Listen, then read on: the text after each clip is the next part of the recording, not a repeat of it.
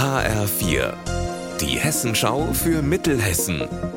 Hier ist das Studio Gießen. Mitti Verrösler, schönen guten Tag. Glück im Unglück hat gestern Nachmittag eine junge Frau aus Siegen am Bahnhof in Haiger gehabt. Ein Mann hat gegen 17 Uhr eine leere Weinflasche gegen einen durchfahrenden ICE geschleudert. Die Flasche ist zerborsten, Glassplitter sind durch die Luft geflogen. Sie haben die 19-Jährige zwar getroffen, aber nicht verletzt. Die Polizei hat den alkoholisierten Flaschenwerfer vorübergehend festgenommen. Rund um Gießen wird invasiven Pflanzenarten der Kampf angesagt. Die Landschaftspflegevereinigung Gießen ruft dazu auf, Gewächse wie den Riesenbärenklau oder die Lupine zu melden, damit sie dann diese Pflanzen beseitigen kann.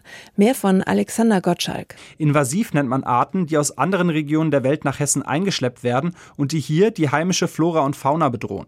Der Riesenbärenklau zum Beispiel ist giftig für Mensch und Tier.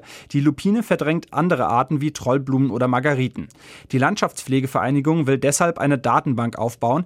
Die soll zeigen, wo genau die grünen Eindringlinge im Landkreis Gießen vorkommen.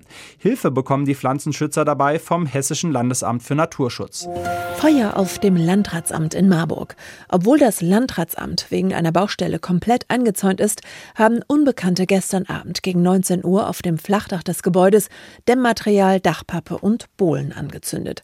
Außerdem haben sie laut Polizei im Treppenhaus einen Stapel Papier verbrannt. Verletzt wurde zum Glück niemand. Die Polizei sucht jetzt nach Zeugen. Heute geht in Wetzlar das Stadtradeln los und die Kreisstadt will dabei ihren Rekord knacken.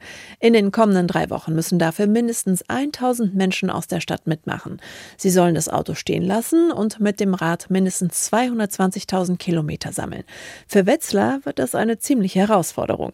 Warum? Das weiß mein Kollege Marc Klug. Laut dem Allgemeinen Deutschen Fahrradclub ist Wetzlar fürs Radfahren eher ungeeignet. Beim aktuellen Fahrradindex ist die Kreisstadt die schlechteste aller Groß- und Mittelstädte in Hessen.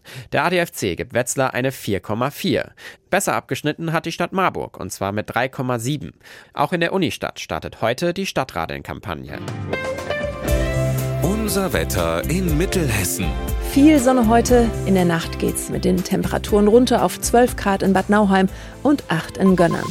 Morgen trüben die ersten Gewitterwolken den Himmel ein. Ihr Wetter und alles, was bei Ihnen passiert, zuverlässig in der Hessenschau für Ihre Region und auf hessenschau.de.